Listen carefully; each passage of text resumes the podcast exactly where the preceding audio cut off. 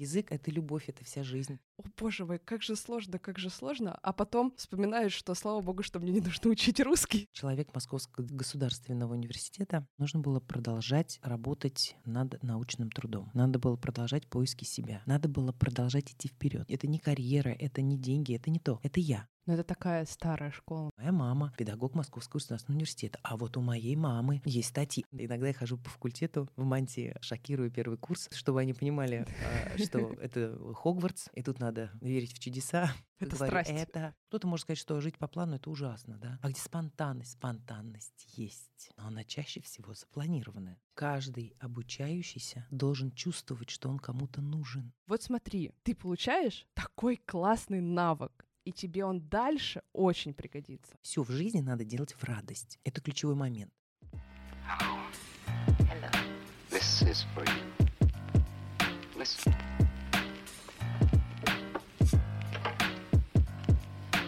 Привет-привет! Это подкаст «Ученые жены» и с вами его ведущая Катя Марчук. В каждом новом выпуске я приглашаю ученую, которая является по совместительству женой и мамой, чтобы обсудить науку как стиль жизни и поделиться секретами успешного совмещения карьеры и семейной жизни. Немного обо мне. Я закончила географический факультет МГУ, кафедру метеорологии и климатологии. Сейчас я учусь в аспирантуре Института физики и атмосферы. Я называю себя ученым зародыша. А Я только постигаю все премудрости жизни в науке, и мне очень важно найти людей, которые смогут ответить на все интересующие меня вопросы и подсказать, как быть дальше. И не только меня, но и всех молодых людей, которые только начали свой путь в науке. Сегодня у меня в гостях Александра Колесникова. Александра закончила факультет иностранных языков и регионоведения Московского государственного университета. Аспирантуру проходила там же и защитила кандидатскую диссертацию в 2016 году. И сейчас Александра работает на кафедре доцентом. Здравствуйте, Да, да. Александра. Здравствуйте, Катя, большое спасибо. Александра, вы у меня первый представитель гуманитарных наук в подкасте. Так, Я вас Хорошо. поздравляю. я постараюсь не подвести. А, Умных слов не обещаю, хорошо все-таки. И мой первый вопрос такой традиционный. Как вы выбрали свой предмет? Лингвистика Да. и методика преподавания. Ну, во-первых, я должна сказать, что за ручку в Московский государственный университет меня привел папа. Не могу сказать, что я в школе отличалась какими-то особенными и сверхъестественными способностями. Нет. Но папа в меня всегда очень верил. Эту историю я люблю вспоминать, потому что она дала мне начало как будущему научному руководителю и человеку, который способен водить за собой людей. Он поверил в меня. Я в Мгм. себя еще пока тогда не верила и никаким ни бабочкой, ни куколкой себя не представляла. И привел он меня на факультет иностранных языков и регионоведения, потому что мне давались языки, я этим увлекалась, но никогда не думала о том, что это станет моей профессией. И потом началась череда событий, которые меня привели именно в методику преподавания, к воспитанию и обучению ребят. Я повстречала немало хороших людей, специалистов, компетентных преподавателей, которые вот мне тоже помогли превратиться из куколки в бабочку. Лаевская Маргарита Михайловна. Ой, начну плакать. Человек, который тоже в нас верил, который помогал раскрыться, давал нам свободу, помогал поверить в себя. Благодаря Маргарите Михайловне написала сочинение вступительное на пятерку. Это была чуть ли не единственная пятерка, тогда мы сдавали не ЕГЭ, а вообще в потоке. Это была удивительная история. И занималась она с нами бесплатно. Как педагог мы заканчивали курсы подготовительные, уже надо было поступать. И вот мы курсы закончили, еще оставалось э, недели, наверное, 3-4 до написания сочинения. И она сказала, ребятушки, не расслабляемся, приходим ко мне домой и продолжаем работать. Это тоже то, что я, например, у нее позаимствовала и делаю также со своими студентами, со всеми этими пикниками, встречами на улицах. Мы устраиваем интеллектуальные пикники летом, да, мы встречаемся, обсуждаем. И вот у меня последний был на той неделе. Потом, следующий человек в моей жизни — это Соловова Елена Николаевна. Человек с большой буквы. Я на втором курсе еще не думала, что я буду педагогом. Я думала, ну, наверное, лингвист. Что там мы делаем лингвист? Ну, может быть, какая-то переводческая деятельность в каких-то компаниях международных поработать. И Елена Николаевна Соловова влюбила. Это человек, который горел. Она приходила, это был ураган, она заходила в аудиторию, она так говорила, она так, не могу сказать слово, пропагандировала, но она так нам представляла всю эту работу с разными обучающимися, что я была влюблена в саму идею того, что надо учить, любить, давать им развиваться. Она говорила такие простые вещи, но они, я их никогда, например, не применяла бы к слову учитель или педагог. Она совершенно перевернула мое сознание. И я тогда поняла, что я могу, я хочу быть педагогом, mm-hmm. я хочу делиться, я хочу быть хорошим педагогом, за которым идут массы. Я хочу быть, как Елена Николаевна Славова. Вот с такими мыслями я доучилась до пятого курса. У нас тогда был специалитет, не бакалавриат. Угу. Закончила и твердо знала, что иду в аспирантуру, потому что хочу быть кандидатом педагогических наук. Хочу работать в университете, хочу вести за собой студентов. Только в аспирантуру я поступила, но потом я закончила уже как соискатель, потому что во время написания своего научного труда я два раза сходила в декрет. Удачно, слава богу, у меня, да, двое прекрасных детей. У нас тогда было отведено два года в аспирантуре. Ого. Два. И мы учились немножко по-другому. И для того, чтобы мне особенно, знаете, себя не лимитировать временем, мне было легче перевестись на соискательство, потому что я уже в то время работала на кафедре теории mm. преподавания, обучала студентов. В то же время я вышла замуж и родила ребенка. Угу. Мне нужно было, чтобы на меня ничего не давило, сроки угу. не давили. И спокойно ушла в декрет. С первого декрета сразу во второй декрет. А просто вот эти два года, их достаточно, чтобы написать диссертацию? Я думаю, что да, мы учились в специалитете пять лет. Это не нынешний бакалавриат, четыре года. Мы понимали, наверное, на пятом году обучения, когда проходили практику, что мы хотим. Уже были какие-то идеи, какие-то посылы в сторону научной деятельности. И два года было бы достаточно мне, чтобы написать работу. Я в итоге написала за год свою диссертацию. Ну, то есть это было логичным продолжением того, чем вы занимались в специалитете? Да, так должно было случиться. Так случилось у всех моих коллег, любимых и уважаемых, которые, в отличие от меня, сначала закончили аспирантуру, потом вышли замуж или женились и так далее. Вот у них все пошло по-другому. Они рано достаточно написали свою работу. Угу. В 24, в 25 я написала поздно. Я написала не первую свою работу, а третью. То есть за все это время у меня были еще поиске. И угу. слава богу, что так случилось. Я себя очень долго искала. Но из-за того, что у меня было много времени, да меня никто не лимитировал. Я могла понимать, что я хочу, что мне нужно, что я хочу написать. Поэтому, например, мою работу от работы многих других, может быть, моей специальности, отличает то, что она практическая. Она не теоретическая, не аналитическая, она практическая. То есть к какому-то своему возрасту, а мне было уже тогда 30 лет, я осознавала, что я хочу написать труд, которым я буду пользоваться потом долгое угу. время. И вот я его делала под себя. Я не делала его для галочки, я не делала его для научного руководителя. Я делала его для себя. Какие у вас были практики на пятом курсе? Я думаю, что мало что изменилось. Практика у нас была педагогическая, мы ходили в школы. Я работала на пятом курсе по выходным в дошкольном образовании, готовила деток от 4 до 6 лет к поступлению в школу. Сейчас это очень модная такая система. Если вы хотите поступать в школу, то вы сначала год или два дети ходят на курсы. Угу. Вот на таких курсах я работала учителем тогда английского языка, угу. английского и немецкого угу. языков. Я вела два языка. Это не ограничивалось там месяцем. Я работала целый год, собирала данные, проводила эксперименты, писала материалы, что потом легло в основу моей дипломной работы. То есть данная практика действительно мне очень помогла написать дипломную работу. Вся практическая часть, все мои разработки методические, программа рабочая, дисциплина, которая угу. которой я работала, собственно, с ребятами, все это стало практической частью моей э, выпускной работы. Получается, что университет в большинстве своем готовит преподавателей высшей школы. То есть, если у студентов есть практика какая-то, то ему потом, значит, в дипломе пишут, что он, к примеру, математик и преподаватель, имеет право преподавать. Почему практика в школе, а преподавать-то готовят в ВУЗе, это же немножко разное? Не соглашусь с вами. Нет? Это все очень индивидуально. Мне тогда нужно было в школу. Я хотела пройти весь путь. Я прошла путь до университета. Мне надо было посмотреть в первую очередь на своего потребителя. Да, вот плохое слово, угу. но это мой клиент. Я должна его знать. Угу. Я должна знать, кто он, какие психологические особенности развития, какие особенности развития мышления, памяти. Вот с раннего возраста, от 4 лет и до того, как ребята поступают в университет. И я прошла этот путь. Мне это было важно. Я должна знать, какими и почему они приходят ко мне на первый курс. На сегодняшний день я работаю практически со всем первым курсом. Я веду им фонетику. Я вижу ребят уже в 17, да, 16, 17-18 лет, которые приходят. Я знаю, почему они такие. Мне это было важно. Есть практика в университете. Например, угу. мои студенты сегодня, которые обучаются также по направлению подготовки лингвистика и методика преподавания, имеют возможность попрактиковаться у нас на факультете. Это их выбор. Здесь никто не может настаивать. Они могут участвовать в практических занятиях, читать лекции они пока не могут. Читать лекции могут кандидаты наук. А вот вы работали в обычной школе или в... Есть же специализированные школы, которые, к примеру, сильно английский или сильная физика или сильная там еще что-то. Туда приходят обычно люди, люди в 10-11 класс или там с 8 класса, вот на 8, 9, 10, 11, они готовят в вузы, они участвуют в олимпиадных движениях. И просто вот у меня всегда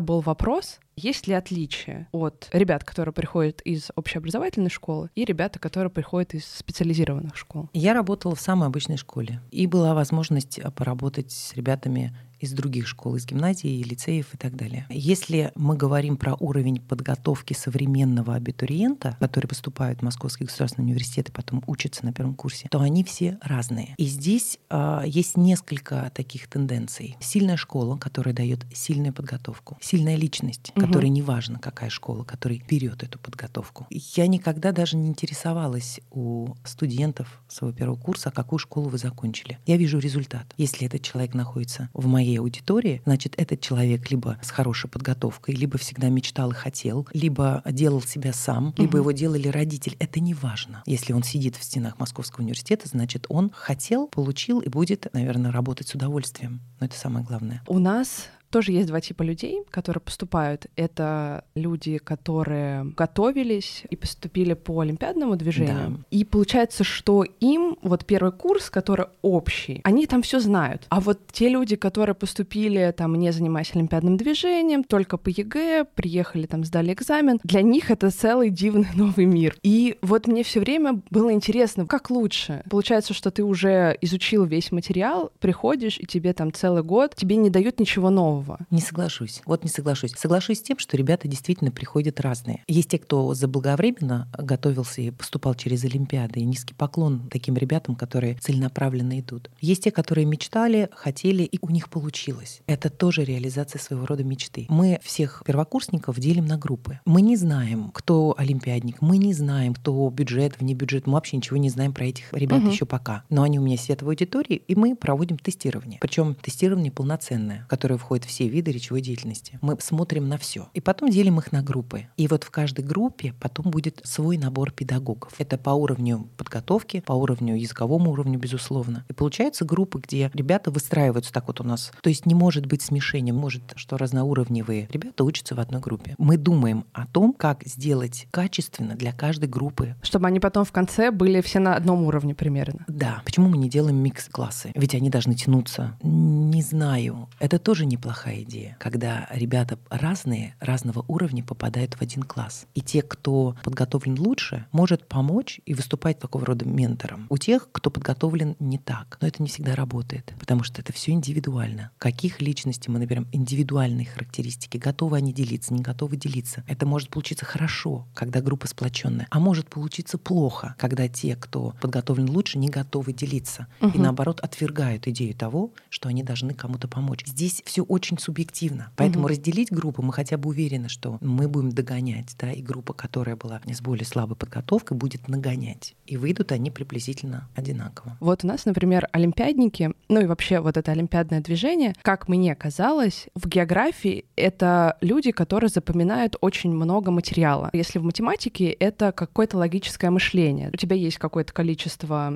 знаний, и ты можешь их применить дальше логически к этому материалу, к этой задаче и попытаться ее как-то решить. А вот у нас, ты знаешь, куча аэропортов, ты знаешь площади стран, и вот это много фактического материала. И поэтому, когда олимпиадники приходят на первый курс, у нас там, кроме тех таких общих предметов, у нас есть математика. И вот, как ни странно, эти самые олимпиадники на этой самой математике спотыкаются, потому что они долгое время прокачивали одно, они запоминали большое количество материала, это им привычно, а вот логическое построение им не очень привычно, им не очень понятно. Это странно, но некоторые олимпиадники отчисляются или их отчисляют за математику. Слава богу, у нас математики нет. Какое счастье. Она дается только, по-моему, на третьем курсе. Очень-очень чисто как развитие логики. В очень маленьком количестве. То есть это не, не профильный предмет. Спасение Господне, скажем так, для нас, гуманитариев. Для того, чтобы поступить на факультет иностранных языков регионоведения, можно сдать Олимпиаду, например, Всероссийская Олимпиада по иностранному языку. И те, кто к ней готовится, они готовятся... Это не ЕГЭ, это не клише. Да, да, да. Это, не понятно. тесты. Всероссийская Олимпиада прекрасна тем, что она проверяет, опять-таки, все виды речевой деятельности. Там творческие задания, и проверяем мы то, как человек способен мыслить и проявлять это или выражать это на иностранном языке. Это удивительно. Расскажите, какие там задания есть, чтобы По было Всероссийской понятно. Да, да, Олимпиаде. да. Ну, вот Начинается примерно, все да. с аудирования. Мгм. Аудирование мы слушаем запись, ребята слушают Мгм. запись, потом они делают совместно интегрированное аудирование и чтение, то есть надо прослушать текст, прочитать текст и ответить на вопросы, которые скомбинированы по вот этим двум текстам. Они пишут а, творческое задание. Иногда это история по картинке, например. И надо что-то придумать. Иногда это что-то другое, не история эссе, а Мгм. какую-то тематику. Иногда это статистические графики. То есть там столько всего интересного. Каждый раз это обновляется система. Говорение потрясающее, мне кажется. Я не знакома со всеми форматами, потому что сейчас не занимаюсь Всероссийской Олимпиадой. Но вот если судить по тому, что я видела в свое время, это и сопоставление картинок, это проведение экскурсии, озвучка, да, видеодорожки. Когда вы смотрите видео, Мгм. и как гид экскурсионный должны рассказать про данное место. Но разве к этому можно подготовиться на ЕГЭ? Мгм. Нет, конечно. Ребята, которые поступают в Всероссийской Олимпиаде, они обладают совершенно другим уровнем языка. Но это не значит, что они будут сильны по другим предметам. И они становятся ровно на ту же ступень с теми, кто не готовился, например, к Всероссийской Олимпиаде. Столько новой информации они будут получать на первом курсе. Это история, это культуры, это конфликтология в последующем, это разные русский мир. И не только. И мир первого языка, и мир второго языка, и культура. Столько всего интересного, что они раньше не изучали. Что такое мир первого языка? Мир первого языка. Если ваш язык первый английский, то Ага. значит вы будете познавать мир этого языка. Это будет история, это будет культура, это будет литература и так далее, и так далее. И так по каждому языку. И, конечно, на каждом году обучения там программа немного меняется, но они познают не только язык. Приходят они все с языком, Мгм. а потом они получают намного больше. А можно ли у вас выбрать два диаметрально противоположных языка Конечно. и изучать их? Да. У нас есть ребята поступают с английским языком, потом изучают китайский язык. У нас прекрасный преподаватель с китайским языком. И, и так они два языка и Параллельно да. учат. С первого курса, да. Хотите, возьмите три языка, но со второго курса вы можете добавить себе еще язык. А хотите, еще добавьте себе язык. Ну, то есть надо начать просто с двух языков на первом курсе, Мгм. а потом каждый курс вы можете брать сколько угодно, если вы их все потянете. У нас есть славянские языки. Хотите болгарский, сербский, польский, китайский, пожалуйста, э, все европейские языки. Такой широкий достаточно выбор у ребят. Ну, кто-то может осилить и три-четыре. А у вас есть такие У примеры? нас есть такие примеры, когда ребята берут и третий язык, а потом еще на четвертом курсе и еще один берут. Не могут На остановиться. Не могут. Это любовь. Язык — это любовь, это вся жизнь. Правда ли, что выучив, например, один,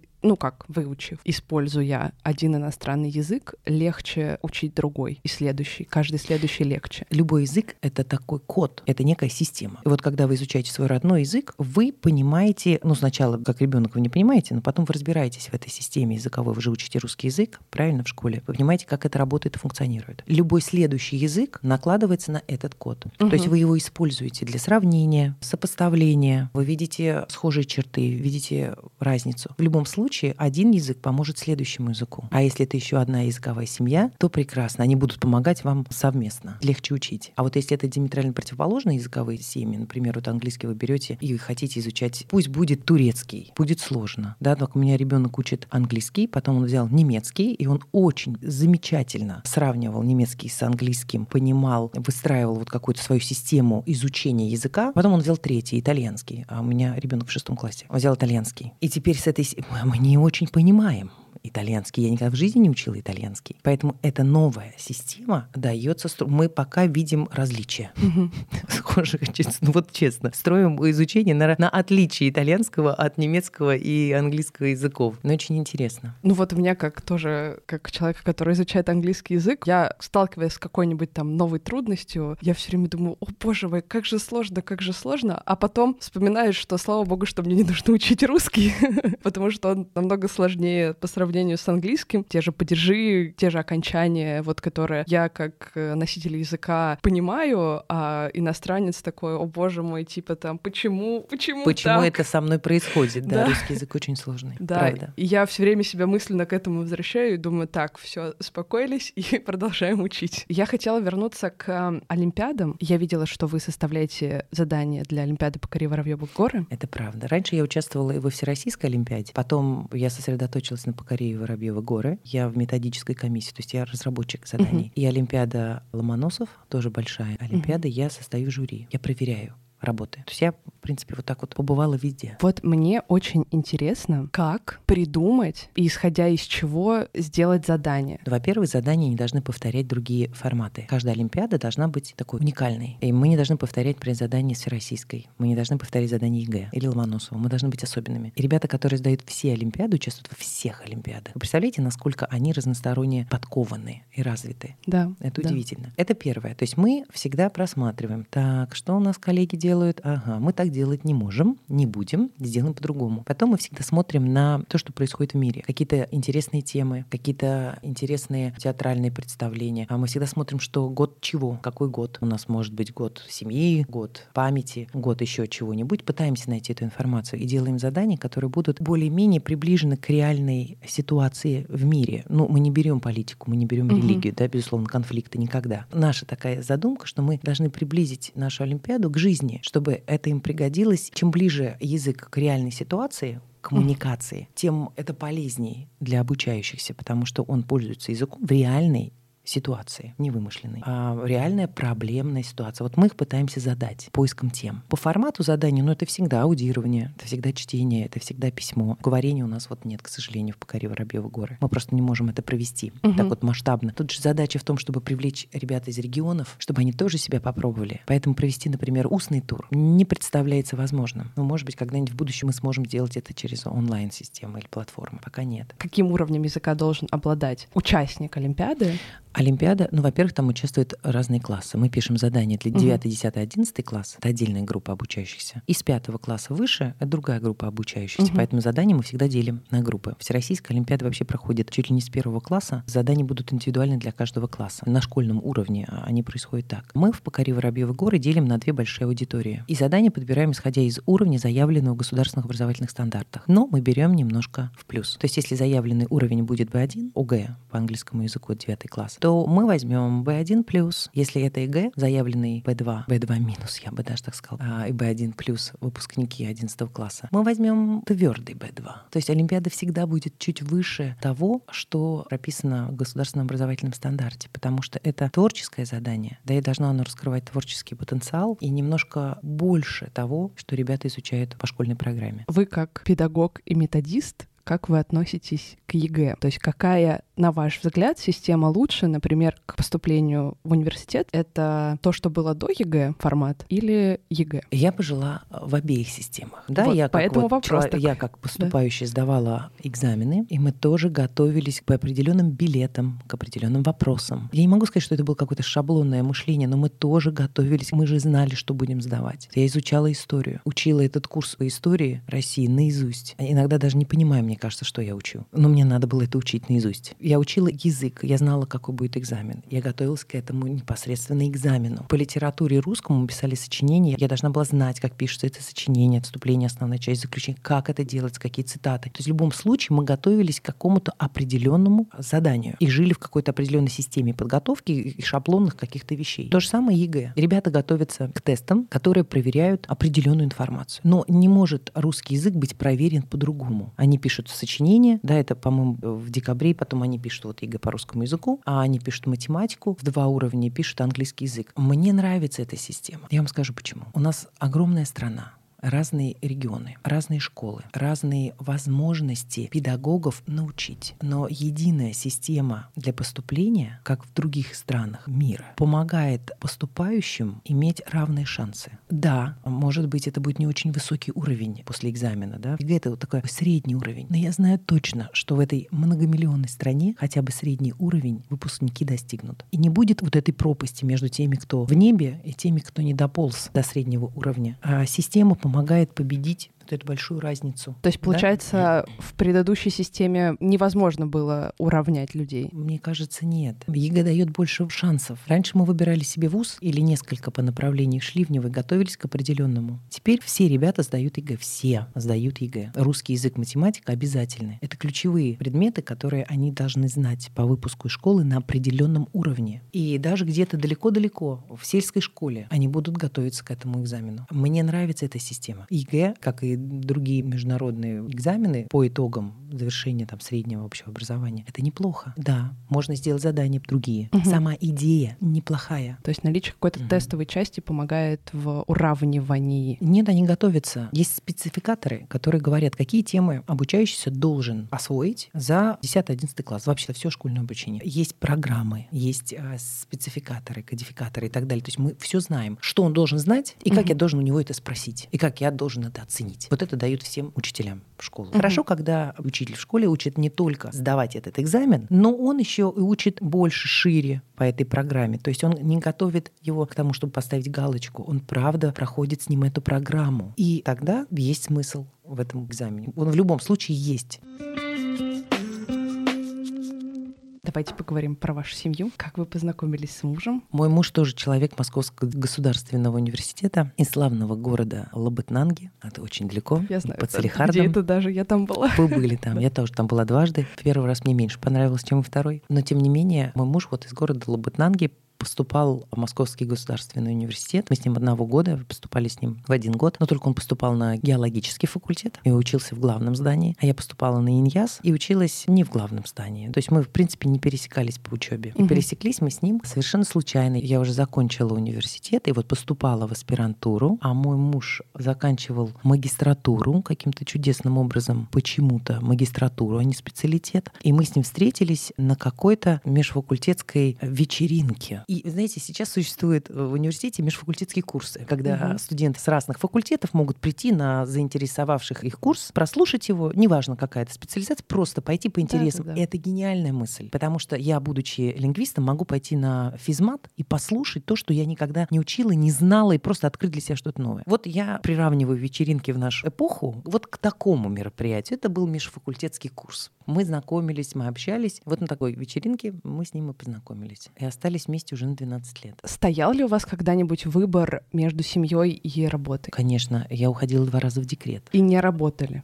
Работала. А ситуация была следующая. Я уходила в декрет на год, на один. А потом я возвращалась на полставки на факультет. Почему я это делала? Ну, во-первых, нужно было продолжать работать над научным трудом. Надо было продолжать поиски себя. Надо было продолжать идти вперед. Это не карьера, это не деньги, это не то. Это я. Я должна была ощущать эту связь с Московским университетом. Мне важно было, что я остаюсь здесь. Потому что потерять себя, как начинающего тогда еще исследователя, непростительно. Так же случилось во второй раз. Во вторую свою беременность я также отсидела только год в декрете. И в сентябре с новым курсом вышла на работу. Мои студенты видели меня и в беременном положении, и с детьми, и с двумя детьми, иногда в университете. Это ради меня, ради того, чтобы я себя не потеряла и чувствовала эту связь со студентами и так далее. Я благодарна мужу за то, что он всегда поддерживал эту идею. Человек должен развиваться. Остановиться на какое-то мгновение опасно. Можно дальше не пойти. Особенно если это касается детей, семьи, замужества. Вообще, если это касается женщин, которые просто могут остановиться. Это плохо. Нет, почему плохо? Это неплохо. Просто это не мой путь. Мне хотелось идти дальше. Вы ходили на лекции с детьми. Я приходила иногда на зачеты экзамены с детьми, не на лекции. Почему? Мгм. Потому что в течение года у меня всегда была помощь в виде моих родителей, родителей моего мужа, потом детского садика, и опять родителей, и опять дедушек, бабушек. У нас была подмога, и слава богу, что она была. Но когда летом уже бабушки с дедушками на дачах, а детские садики закрыты, на экзамены и зачеты я приходила с детьми. И это хорошо. Это воспитывало в них, ну, во-первых, любовь к моей работе, уважение ко мне, не Мгм. Только к маме, но и как человеку, как исследователю. Они видели, что я педагог. Это важно, потому что они с гордостью говорят, что моя мама педагог Московского государственного университета, а вот у моей мамы есть статьи. Они любят мою работу.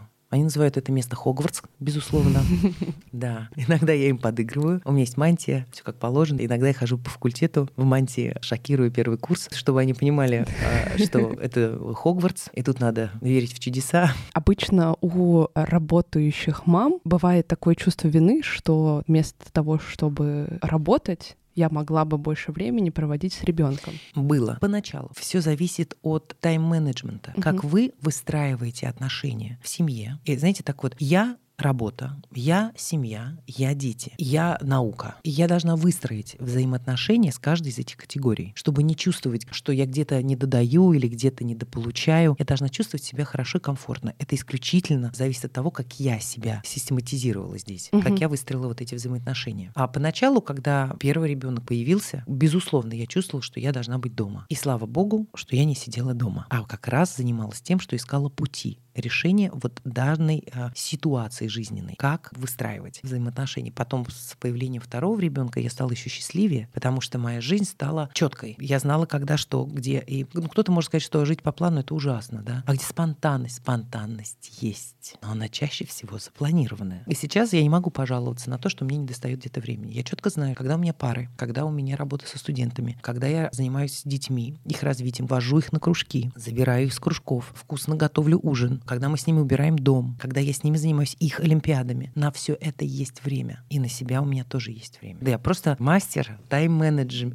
Кому нужна помощь, обращайтесь. Я могу научить и рассказать, как это делается. Но чаще всего у меня смывается грань между дети и студенты. Мы со студентами можем гулять с моими детьми и вести угу. беседы по угу. их работам. Они приезжают ко мне домой, пить чай. Опять-таки мы все вместе. Получается, что вот эта грань между студент и дети несколько размыта. У меня дедушка тоже преподавал, правда, не в Московском государственном университете, но у него были студенты, и он с ними тоже занимался дома, то есть приглашал их домой, поил чаем, Конечно. обсуждал да. что-то, обсуждал их дипломы. И вот вы считаете, это просто должна быть и субординация, но при этом и такая атмосфера, чтобы человеку было комфортно творить. Каждый обучающийся должен чувствовать, что он кому-то нужен. Особенно это касается наших выпускников, когда они работают над своими первыми научными исследованиями. Они должны знать, что в них кто-то верит. Угу. Они должны знать, что они нужны. Угу. Они должны знать, что они могут обратиться за помощью в любой ситуации, за советом всегда. Вот эти отношения научного руководителя со студентами, это не просто студенты, которые приходят ко мне на пары, это мои родные студенты, с которыми я занимаюсь научной деятельностью деятельностью. И это не ограничивается одной парой спецкурсов в неделю. Это не может так ограничиться. То есть если вы научный руководитель и берете себе студентов и готовы их вести, это значит, что вы готовы делить с ними больше времени, чем это в учебном плане и оплачивает вам работодатель. Это надо любить этим заниматься. Я это люблю делать. И я считаю, что студент, который попадает вот в такие отношения, он начинает творить. Люди в себя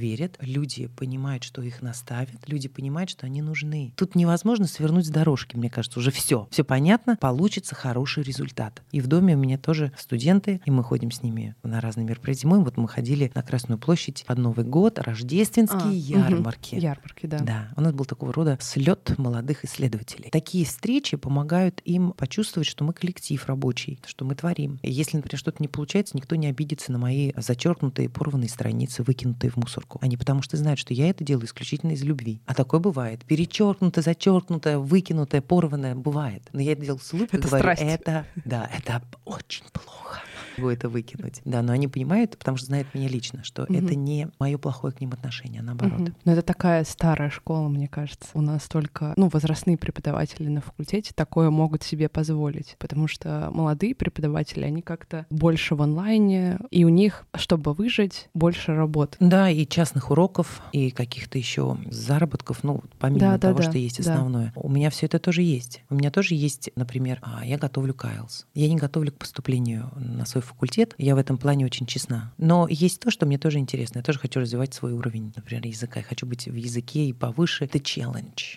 подготовить к сдаче, например, IELTS. Сжатые сроки есть 7, uh-huh. 8.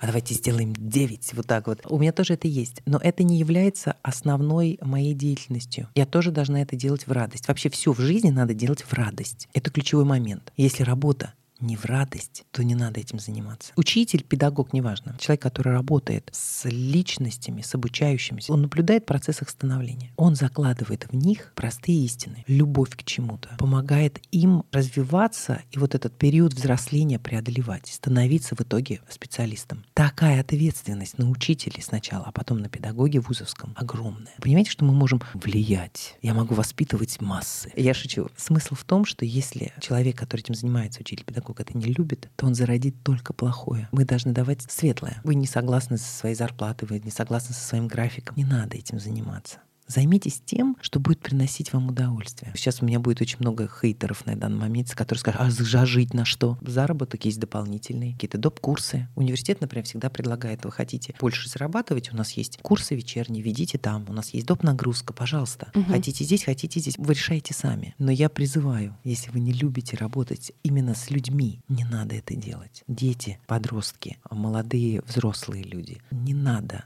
прививать им нелюбовь, зло, не знаю, недоверие, сарказм, какие-то вот, знаете, такие отношения, как кому-то ненужному, брошенному. Не надо это делать. Больше ли должен научный руководитель студента тыкать? Mm-hmm. Или студент Вести. должен больше спрашивать, больше гореть? Ой, пытливый ум обожаю. Когда интересуется, когда спрашивает, люблю всегда. Задавать вопрос — это значит искать истину. Угу. Вообще вести диалог, вести спор, искать истину. Это удивительно. Значит, в отношениях научный руководитель и студент ведущим является научный руководитель. Он должен помочь найти путь. Но когда путь найден, работать должен студент. Здесь уже полная свобода. Если, например, ко мне приходит на втором курсе, у нас спецкурс начинается второй курс, потом на третьем курсе мы продолжаем работать, четвертый курс — это уже выпуск. На втором курсе ко мне приходят мои куколки, и они не знают, что такое наука. Они не знают, что такое статья, конференция, что такое вообще научный жанр работы разные, ВКР или статья, ну неважно. Они этого не знают. Я должна им помочь найти сначала тему, которой они будут заниматься с удовольствием. Поэтому мы начинаем со спецкурса, с лекций, с обсуждений, читаем статьи, обсуждаем а, много всего интересного и в большом объеме. У меня были такие случаи, когда уходили с первого вот говорили, не, мы не можем работать в таком темпе. А кто-то наоборот влюблялся и говорил, господи, как хорошо-то и много и интересно.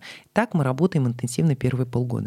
И вот по истечении первого года мои студенты говорят, я выбрал для себя вот это направление в лингвистике, а я выбрал вот здесь в методике, а я вот это, мне очень понравилось, я думаю, что я вот смогу этим заниматься. Я никогда не даю темы своим студентам. Они должны принять решение сами. Я иногда могу подвести, сдать не вовремя списки э, своих студентов, потому что мне надо там в декабре точно назвать кафедре, чем занимаются мои студенты. А я не могу это сделать, потому что они не знают. Они еще себя ищут. У нас угу. еще первый блок лекций не закончился. Мы это можем сделать в январе. Ну, я очень всегда прошу меня извинить, но это долгий и важный шаг. После того, как мы принимаем решение, чем занимается каждый, обучающийся, каждый слушатель моего спецкурса, то мы начинаем активно работать. И уже на первый год на моем спецкурсе заканчивается выступлением на конференции, написанием первой статьи. Всегда. Должна быть цель. Я должен к чему-то идти. Я не просто хожу, слушаю. Я хожу, изучаю, обсуждаю, ищу себя, строю. Самое интересное, я должен выступить с идеей. Почему я гоняю своих студентов уже со второго курса? Они у меня выступают на конференции. Все. Ну, Значит, зачета да. не будет. Надо попробовать свою идею произнести вслух. И ты поверишь лучше в то, что ты говоришь. А возможно,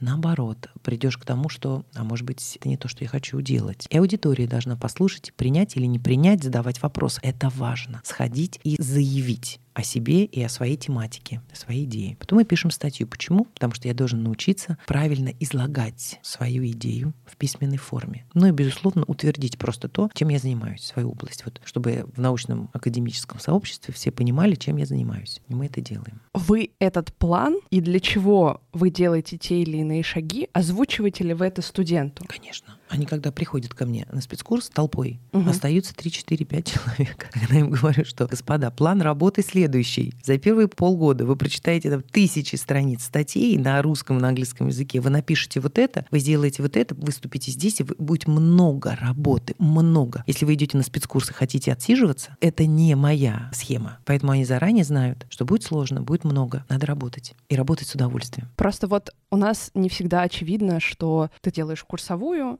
понятное дело, ты идешь туда, потому что тебе нравится, ты делаешь какую-то работу, но не всегда очевидно, зачем ты это делаешь, что тебе нужно опубликоваться, что тебе нужно выступить. Ты там пишешь, ты там идешь на конференцию, потому что так делают все. И немного не понимаешь, где это тебе пригодится в будущем как исследователю. Например, ты выступаешь на конференции, потому что тебе нужно уметь рассказывать сжато свой материал, тебе нужно уметь отвечать на вопросы, тебе нужно уметь делать делать презентацию и презентовать себя. Ты делаешь это, потому что тебя просят это делать. То есть тебе никто не говорит, что вот смотри, ты получаешь такой классный навык, и тебе он дальше очень пригодится. По жизни, да, Да. даже если вы не остаетесь в науке. Вот, то есть мне кажется, что нужно студентам объяснять, для чего они это Э, делают. Это сразу надо говорить. На любой паре, на любой лекции всегда их спрашивают, зачем мы это делаем? Зачем? Бесцельное существование невозможно. Я даю установку, нужно сделать вот так. А теперь вы должны спросить, зачем я буду это делать? И потом вот и открывается истинность того, почему мы этим занимаемся. Всегда задавайте вопрос, зачем мне это надо? Почему я это делаю? Мы это обсуждаем. Дело в том, что вот такие доверительные отношения и работа в команде с моими студентами позволяет нам часто обсуждать. Мы просто говорим, зачем мне нужны вот эти встречи, например, пикники, походы куда-то на прогулки. Мы должны говорить, Мгм. обсуждать, что им надо, что не надо, что интересно, что сложно, почему так и почему не по-другому. Опять они должны чувствовать вот какую-то линию, по которой мы идем, и почему мы следуем по заданному маршруту. Просто бывает очень страшно задать вопрос своему научному руководителю, потому что он очень занят, или потому что ты боишься показать какую-то свою глупость и незнание. Хотя я в какой-то момент поняла, что, а, пусть он подумает, что я глупая, но зато я выясню то, что мне нужно выяснить. Вот и все. Бояться — это самое страшное чувство. Страх останавливает и парализует. Бояться надо страха, честно. Люди боятся спрашивать, потому что боятся показаться как раз-таки Мгм. некомпетентным. В какой-то момент я отсекла эту мысль. Я задаю вопрос, потому что мне интересно. Мне интересно. Невозможно знать все. Поэтому на конференциях я всегда задаю вопросы и учу своих студентов. Пришли на конференцию, отсидели от начала до конца, потому что неуважение уйти в середине. И вы должны задать каждому хотя бы один вопрос. Почему? Ну, во-первых, вы будете внимательно слушать. Это уважение к тому, кто коллеги который так же, как и вы пришел, докладывать свою идею и обсуждать с вами. Нельзя не спросить. Вот любой вопрос, он может быть простым. Почему вы выбрали данную тематику? А вам интересно, а какой следующий шаг в вашем исследовании? Да? А почему вы собрали вот эти данные, а не... А как вы будете качественно, количественно, какой эксперимент? Вот эти все вопросы надо задавать. И, это... самое главное, это помогает тому, кто выступает. Конечно. Потому что он начинает сам задумываться об этом. Конечно. Все хотят получать фидбэк. Поэтому, коли вы идете на конференцию и хотите, чтобы вам задавали вопросы, ну такие вы тоже задавайте вопросы. Тут игра не только в ваши ворота. Они это понимают. Достаточно одного опыта. То есть мы один раз сходим на конференцию, мы иногда ходим вместе. Я приглашаю на свои конференции. Я приглашаю студентов везде. Мгм. Идите, смотрите, получайте свой жизненный опыт. И вот хватает одного раза, и они становятся смелее. Мгм. Они уже начинают понимать, что задать вопрос — это значит искать истину. И это не страшно совершенно. Или сходить, поучаствовать в беседе — это прекрасно. Вы выносите что-то полезное для себя. Знаете, как студенты боятся защиты? Ужасно. А я своих вожу на защиты других курсов. Ну, у меня студенты на каждом курсе есть. Я их вожу на защиты друг дружке. И вот они там сидят, поддерживают друг друга, задают вопросы, слушают и учатся. Правильно? Есть вещи, которым нельзя научить. Это не специальность. Это не они учатся у меня на лингвистике или на теории методики преподавания, то есть в любом случае направление лингвистика. Но научить их поддерживать друг друга, участвовать в беседах, ходить на конференции, вести вот эти вот разговоры, это не входит в программу обучения. Правильно? Да. Им сложно. Некоторые моменты, они простые, такие жизненные, а им сложно. Поэтому если их никто не поведет, то они до тут не дойдут, мне кажется. Хорошо, когда кто-то ведет. На других специальностях, на которых специально не учат преподаванию, в какой-то момент аспиранту приходится преподавать. Вот, например, я столкнулась с, наверное, опять-таки страхом, что я знаю недостаточно, чтобы чему-то научить. И вот как начинающему преподавателю сказать себе, что все хорошо, ты можешь. В любом случае у тебя опыта больше, и ты знаешь больше, чем студент. И ты можешь чему-то научить. Вы сейчас все вот ответили на свой вопрос. Вы правильные слова сейчас сказали. Знаете, преподаватель без специального образования, ну, у нас таких половина университета, они не являются педагогами. Да, да, да. Но да. они являются специалистами в своей области. Если вы специалист, вам есть чему научить и есть что рассказать. Надо идти, учить и рассказывать. Как вы это сделаете? Ну, конечно, это уже вопрос к методистам. Как мне научить, да? У нас Мгм. есть несколько вопросов. Первый вопрос — кого я учу, чему я учу и как я учу. Вот на первые два вы знаете ответы. А на третий — как я учу. Собственно, в этом и есть методика обучения и преподавания. Как научить, какими средствами, какой подход я должна использовать. Вот чаще всего этого знания не хватает нашим педагогам. Мгм. И здесь мы уже действуем по собственному жизненному опыту. Мы смотрим на своих учителей, преподавателей в университете, своего научного руководителя, как он делает или как он не делает. То есть я уже выстраиваю линию не по своему собственному опыту в аудитории, а по некоторым собранным данным, опыту других людей, я на этом учусь. И это тоже прекрасно. Главное проанализировать все это в своей голове и выстроить некоторую систему, как я буду это делать. Почитать литературу методическую, очень хорошо. Сходить на какой-нибудь курс повышения квалификации тоже очень хорошо. Мгм. Если вы не методист, но вы хотите преподавать. Ну, а так вы ответили на вопрос. Самое главное знать, чему я их буду учить. А потом с опытом вы в аудитории поймете, что нравится обучающимся, что не нравится, какой подход лучше, какой подход хуже. Все это придет к вам. Ну, просто это займет время. Тогда уж, если вы не методист. Ну вот, а если мы говорим о более маленьком опыте, в смысле, когда аспирант становится микрошефом для одного студента, то есть не читает лекции в аудитории, а становится таким маленьким руководителем. Это что такое? Что это за система? Познакомьте меня с ней. Ну вот, например, в больших коллективах, когда у тебя есть научный руководитель, и у научного руководителя есть аспирант, и с студентом больше работает, к примеру, аспирант. Такого не может быть. Мы так не работаем. Никогда. Мои студенты, например, я их не отдавала на поруки кому-то другому. А в чем смысл? Ну, смысл, к примеру, в том, что научный руководитель, он дает больше идею, а аспирант помогает студенту с инструментами для реализации этой Хорошо. идеи. Интересно. К примеру, обучает программированию, помогает нарисовать картинки, вот, вот что-то в таком роде. Это интересный момент. У меня такого никогда не было. Потому что мои аспиранты должны писать научные работы, писать статьи и заниматься своей научной деятельностью. А когда они защитятся, у них будет возможности преподавать и участвовать в моих, э, в том числе, лекциях, семинарах и так далее. Максимум, что делали мои аспиранты, это приходили, я их приглашала рассказать про свою тему, про то, что у них получается, про то, что они знают. С одной такой полулекции, как мастер-класс. Опять-таки, для них это практика публичного выступления. Для моих студентов, не аспирантов, а вот бакалавриата, да, или магистрантов, это тоже опыт послушать уже другую ступень. Вот такой есть. Но отдать, загрузить аспиранта собственными студентами, во-первых, мне это невыгодно, я потеряю связь со своими студентами. Аспиранту это невыгодно, потому что он будет задействован в том, чем он сейчас не должен заниматься. Он должен заниматься собой, наукой. Я думаю, что если у него есть желание помогать, то почему бы нет? Но это не должно быть обязательным условием нахождения в аспирантуре. Ну, как бы в- нашей системе реальность такова, что аспирант этим занимается. В естественных науках, в биологии особенно. А это его педагогическая нагрузка? Нет. Это его нагрузка, так сказать, дополнительная. То есть помимо обучения, у- все аспиранты сегодня по последнему учебному плану имеют а, несколько лет обучения дневного. Они учатся. Да, да. Потом они защищают собственное исследование, это называется предзащита, на кафедре по истечении трех лет. То есть вот в это свое дневное обучение, написание статей, подготовку научного труда Да, да. Еще обучает должен студента. обучать студентов. Но если посмотреть с другой стороны, возможно, это для него какая-то практика. Ну, конечно. Вы Знаете, я такой человек, я приму все. Вот если аспиранту это нравится, то пусть так и будет. А если аспиранту это не нравится, то он должен сказать об этом своему руководителю, мне кажется. Потому что это не является его прямой обязанностью.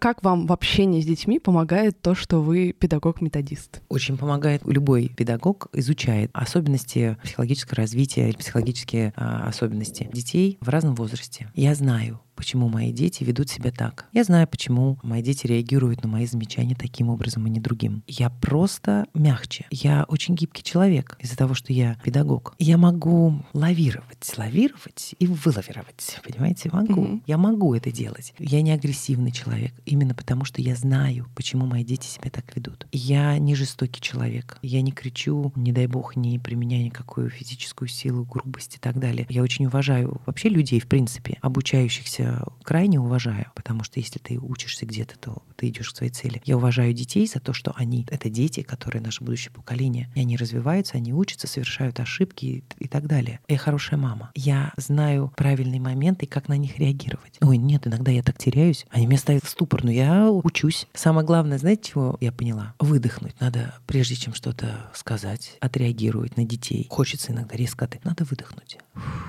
Все, мысли приходят свежие, вы уже понимаете, как с этим работать, как с этим действовать и так далее. Вообще это интересно. Всегда боялась, что мои дети станут моим экспериментом, но это так. Я очень много экспериментирую над ними. Я смотрю просто на реакции, смотрю, я смотрю на, на их обучение, как вот сделать так, чтобы замотивировать. Многие какие-то приемы я проверяю на своих детях, о о которых пишут в книгах, а я Мгм. могу применить на практике. Мои дети начали изучать английский язык, и мне было трех лет. Все как по книжке, по классике. Сначала свой родной язык, да, они должны его узнать, они должны хотя бы строить маленькие предложения. Когда уже система играет на уровне фразы предложения, я могу давать второй язык.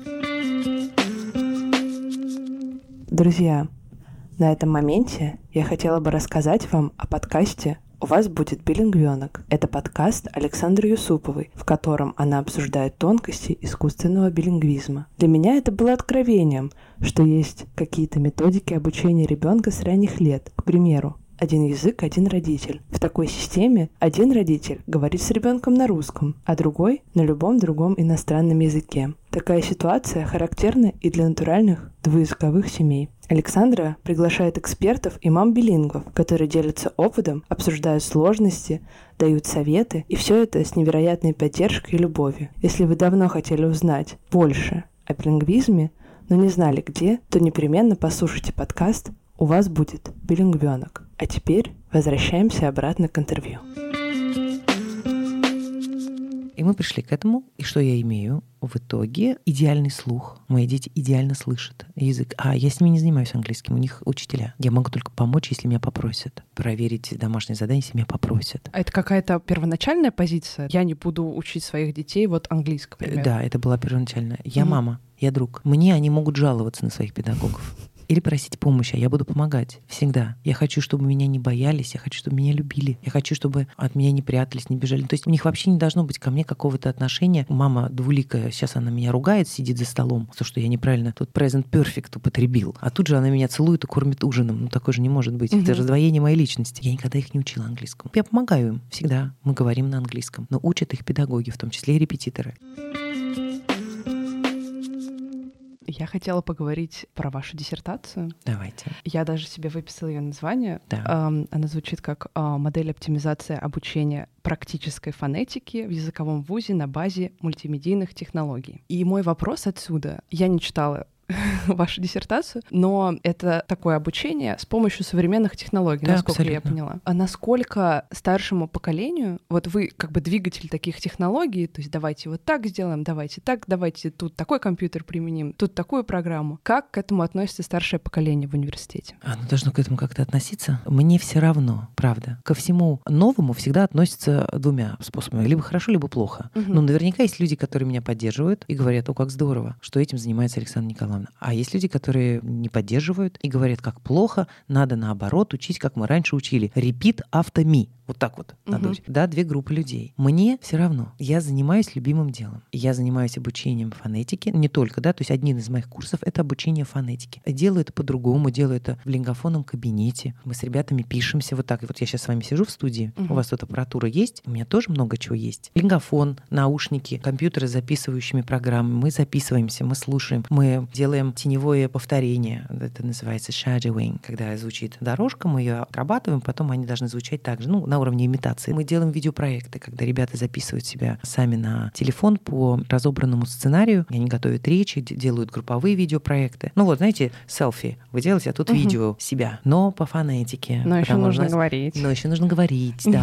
То есть есть много того, что мы используем в аудитории. Мне все равно, что скажут другие. Я знаю, что скажут студенты, потому что я провожу у них анкетирование. Google Forms, анонимное анкетирование, где от 1 до 7 им надо оценить изучить много чего, задания и так далее. И каждый год я смотрю на тенденции, которые есть вообще у современного обучающегося, что надо, что не надо, что им сложно, что не сложно, и вношу коррективы в свою программу. Но она работает. И студенты приходят, и студенты приходят ко мне на других курсах и заниматься в том числе и наукой со мной. Поэтому важно ли, что думают люди? Можно ли придумать что-то кардинально новое в методике преподавания? Как можно обучать по методике людей, которые по-разному воспринимают информацию? То есть кому-то нужно, так скажем, скажем, зубрить, а кто-то может просто прочитать и сразу запомнить. Начну с первого. Дело в том, что еще 50 лет назад никто и думать не думал, что мы будем записывать себя на айфоны или записывать себя в линкофонном кабинете, сравнивать свои записи, или мы будем выкладывать где-то на платформе свои аудиодорожки, сравнивать, обсуждать, оценивать. То есть технологии, которые пришли в наш мир, помогли нам поставить науку, я имею в виду методику обучения, на новый уровень. Это был бум, когда мы начали учить по-новому, благодаря техническим средствам обучения, благодаря благодаря ИКТ. Замечательно. Что может прийти дальше? А дальше, наверное, искусственный интеллект. Программы с искусственным интеллектом, которые могут облегчить работу педагога, по крайней мере, в системе оценивания. Даже устную речь вашу, возможно, в будущем смогут оценить с помощью простого приложения. И вот мы решим вопрос с устной частью в ПВГ, потому что я привлеку искусственный интеллект. Плюс нейролингвистика, нейропсихология, какие-то особенности, возможно, будут выявлены для того, чтобы легче и быстрее изучать язык, переключаться с одного на другой владеть многим. Я думаю, что есть нам куда двигаться, потому что двигается не только наша наука. Мы параллельно живем. Мы живем в мире, где параллельно двигаются многие науки. И благодаря развитию, возможно, психологии, математики, программированию, медицине, все это найдет, обязательно найдет отражение в моей области. И про методику. Да, любой методист знает свою аудиторию. Он видит своего обучающегося и определяет то, как человек усваивает информацию. Есть же особенности развития мышления,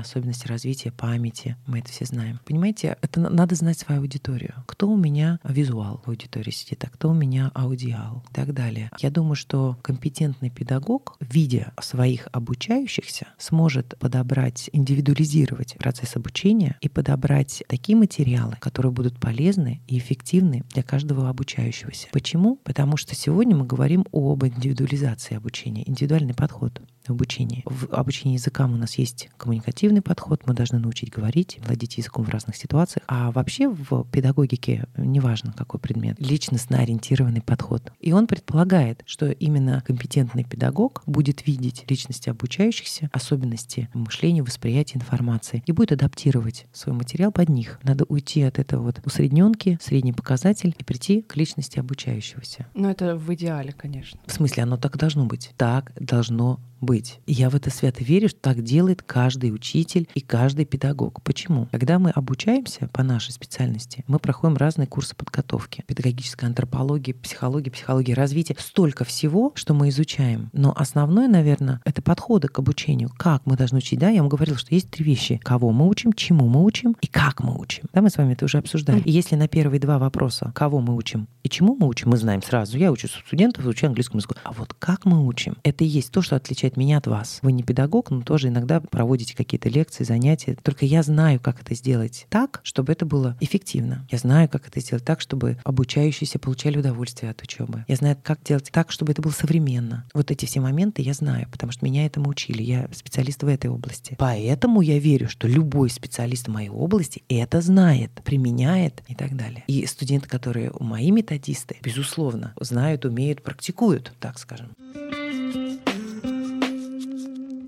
Последний вопрос. Какие у вас планы? Планы на, на будущее? Да. Вы говорите, наверное, о докторской диссертации. Обо всем. Мой план очень прост. Я на своем месте. Я занимаюсь любимой работой. Я буду двигаться исключительно в этом направлении. Я буду заниматься студентами, заниматься ими хорошо. Я воспитаю не одно поколение качественных педагогов, перспективных молодых исследователей. Это мой план на будущее. Что касается моей семьи, я планирую также с любимым мужем воспитывать любимых детей, давать им образование. Просто надеяться, что вырастут хорошими людьми. Все остальное сделают качественные педагоги. Что касается вообще работы в Московском государственном университете, я не карьерист, то есть я не хочу быть где-то в администрации, я не ставлю себе задачей куда-то уходить в какую-то другую область. Нет, я на своем месте. А из этого, из-за того, что я на своем месте и люблю свою работу, может получиться много всего интересного. А сразу ли стало понятно, что вы на своем месте? Когда mm. пришло это осознание? А, наверное, через пару лет после того, как я начала, в 2012 году я начала преподавать именно фонетику. До этого у меня были практики общий английский. И с 2016 года я после защиты диссертации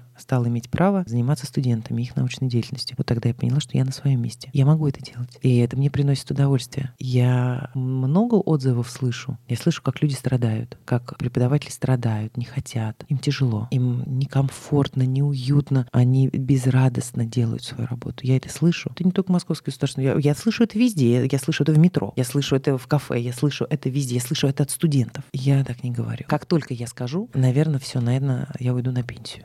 Или прекращу работать здесь. Пока план такой — работать в своем направлении, собирать хорошую команду. Я хочу хорошую команду фонетистов, хорошую, сделать интересный проект, возможно, международный. Я хочу двигаться в этом направлении. Напишу ли я когда-нибудь докторскую? Ну, наверное, напишу. Но пока есть только идеи. Собирается потихоньку материал, но заставить себя сесть и воплотить это в большой труд пока просто нет возможности. Она будет, я думаю, когда-нибудь. Блиц. Да, давайте. Наука профессия или призвание? Наука — это призвание. А преподавание профессия или призвание? Нет, это призвание. Оставаться в науке или уходить в индустрию? Если это призвание ваше, то вы останетесь в науке. А если бы это было ложное призвание, то вы уйдете. А школа является индустрией?